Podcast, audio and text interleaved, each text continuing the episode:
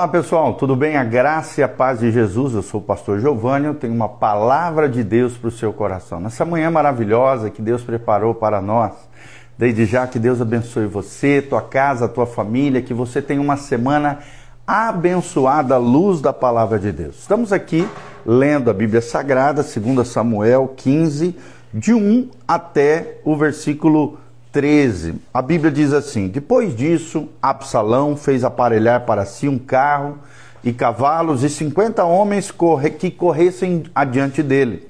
Levantando-se Absalão pela manhã, parava à entrada da porta, e a todo homem que tinha alguma demanda para vir ao rei, ao juízo, chamava Absalão a si e lhe dizia: De que cidade és tu? E ele respondia: De tal tribo de Israel é teu servo. Então Absalão lhe dizia: Olha, a tua causa é boa e reta, porém não tens quem te ouça da parte do rei. Dizia mais Absalão: Ah, quem me dera ser juiz na terra, para que viesse a mim todo homem que tivesse demanda ou questão, para, lhe, para que lhe fizesse justiça.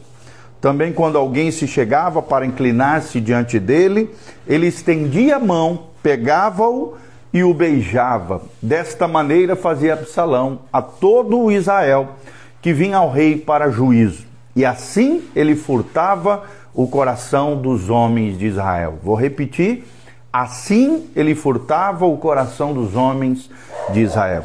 Ao cabo de quatro anos, disse Absalão ao rei: Deixe-me ir a Hebron, cumprir o voto que fiz ao Senhor porque morando em Jesus, na Síria, fez o teu servo um voto, dizendo: Se o Senhor me fizer tornar a Jerusalém, prestarei culto ao Senhor.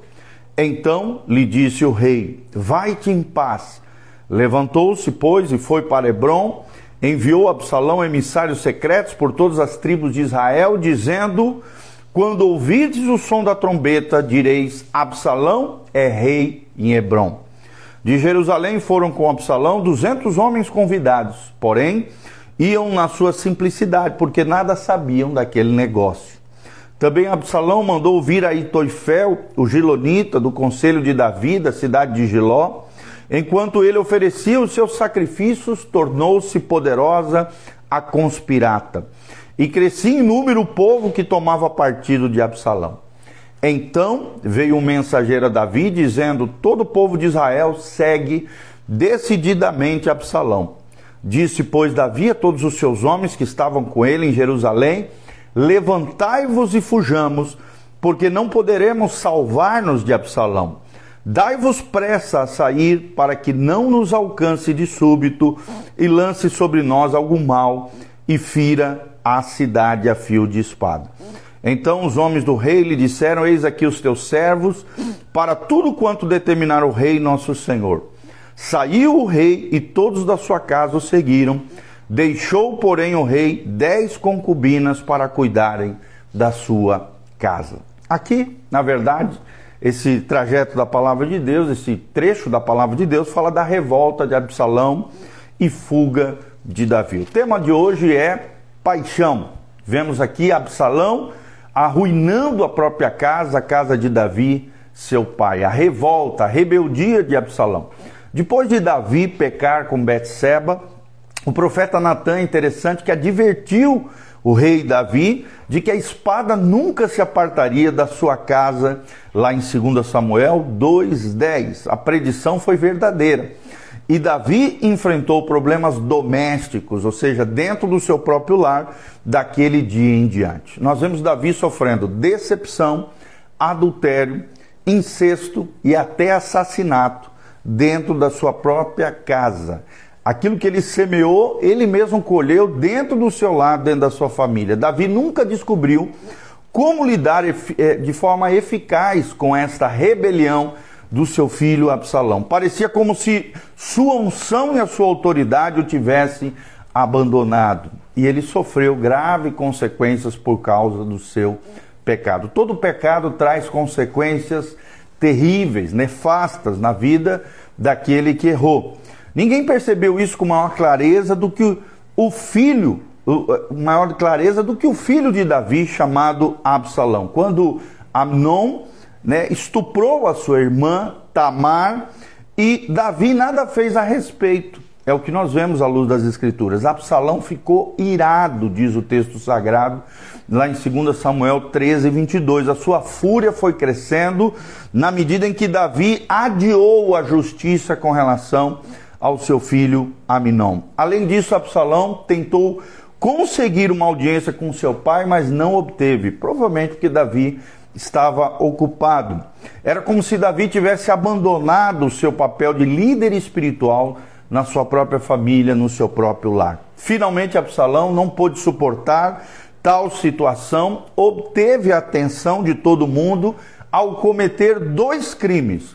Primeiro, vingou a sua irmã Tamar, matando Aminon, o seu irmão, por parte de pai. Por causa desse crime, Davi o baniu da sua presença, em 2 Samuel 13, de 37 a 38, depois que lhe fora dada permissão para retornar a Jerusalém, Absalão ficou irado com o general Joabe e botou fogo no campo deste, lá relatado em 2 Samuel 14, versículo 30. Apesar das suas ações, Absalão não conseguiu a tão desejada atenção de seu pai. Então nós vemos aqui que Absalão desejava a atenção do seu pai, a atenção do seu pai, passando o ponto ali de ira, de fervura no coração de Absalão, usou essa paixão para sabotar a liderança do seu próprio pai, fazendo uma espécie de motim de rebeldia contra o rei Davi. Fez o jogo da política, convencendo pessoas, convencendo pessoas, desculpa,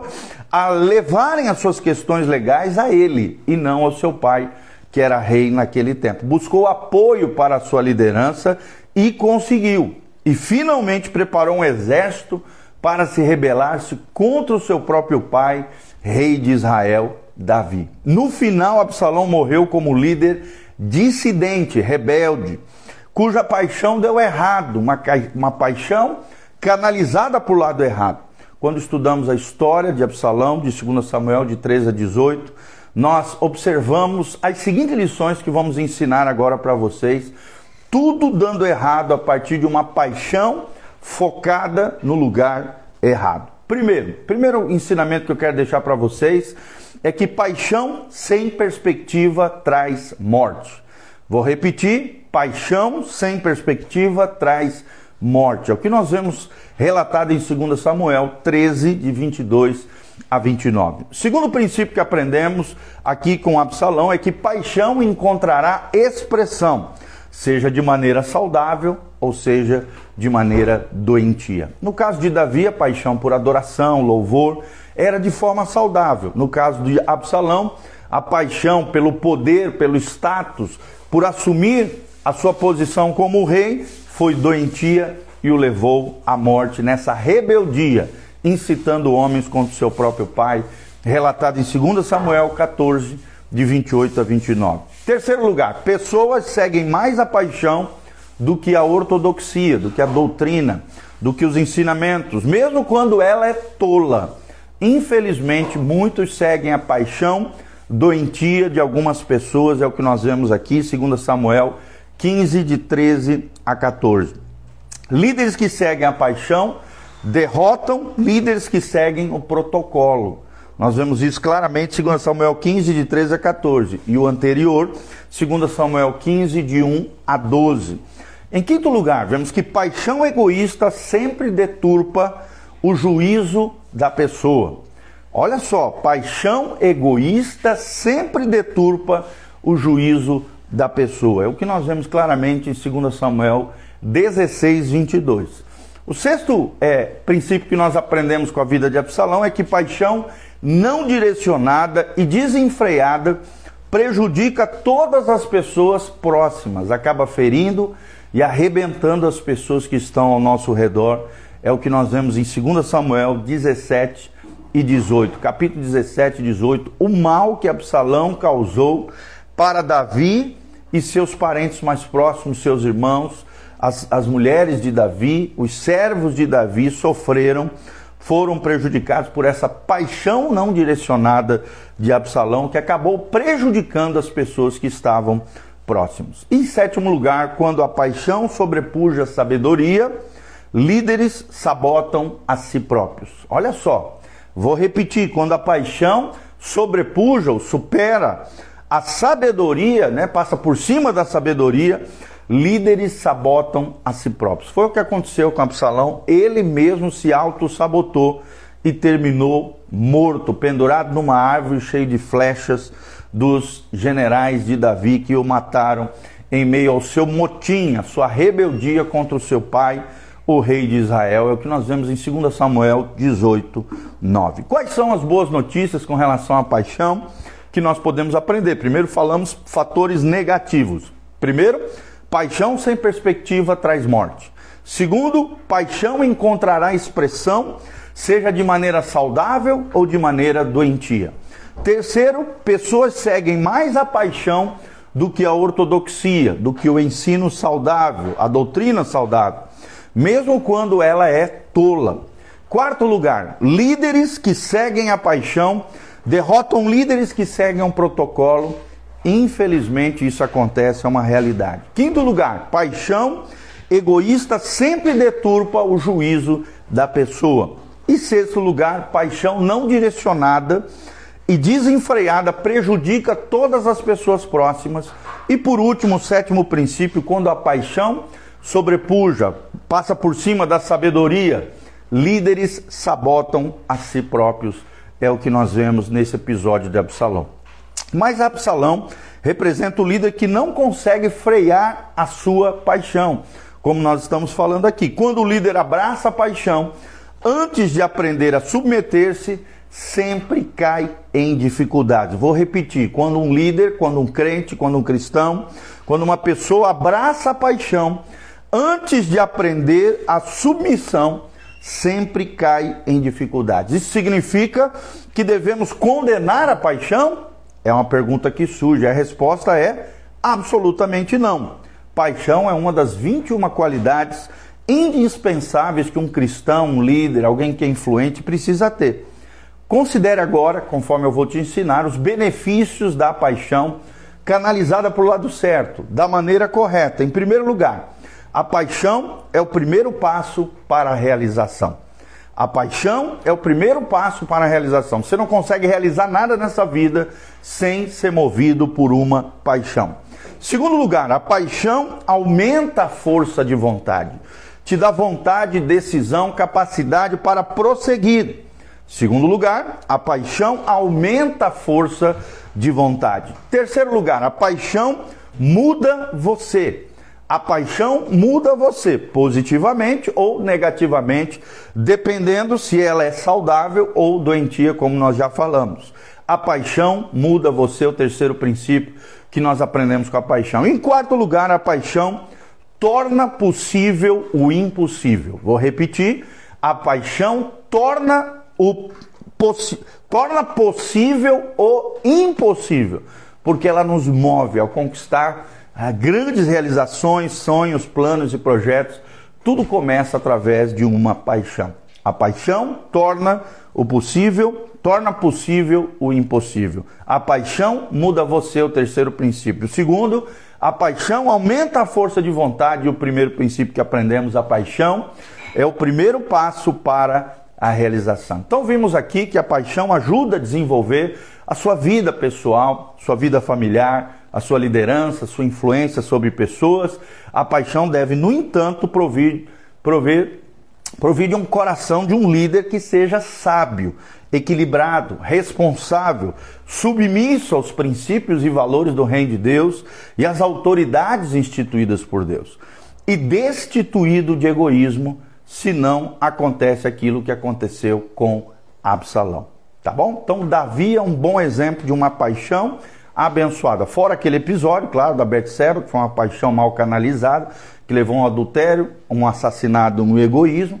Mas nos demais, nós vemos Davi tendo uma paixão abençoada na presença do Senhor. Já Absalão, vemos uma paixão mal canalizada, tóxica, destruidora, autossabotadora é o que nós aprendemos através desse lindo episódio de 2 Samuel, capítulo 15, de 1 até o 15, tá? De 1 a 15 foi o que nós falamos hoje, tá bom?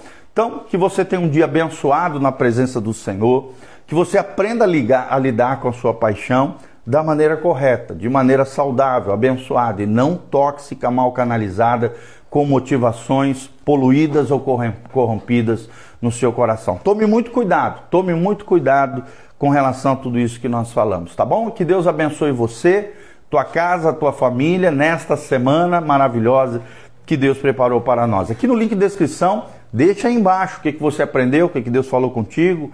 Tem aqui os horários de culto, os endereços da igreja, tem as maneiras de como você pode contribuir conosco através da sua generosidade, que a graça e a paz do Senhor venha sobre você, que a luz do rosto do Senhor seja derramado sobre a tua vida, tua casa, tua família.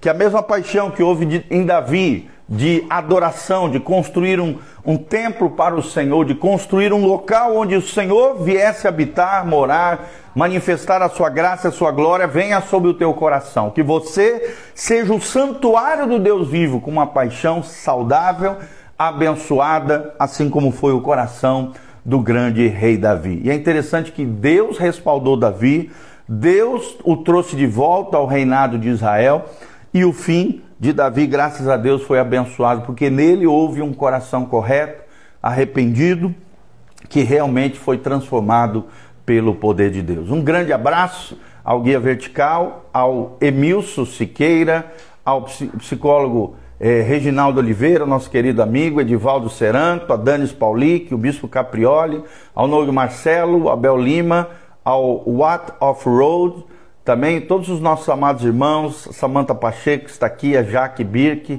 o Hércules Galvão, todos os nossos amados irmãos estão aqui conectados conosco. Que a graça e a paz de Jesus esteja sobre você. Amém? grande abraço, um dia abençoado, uma semana abençoada na presença do Senhor para você.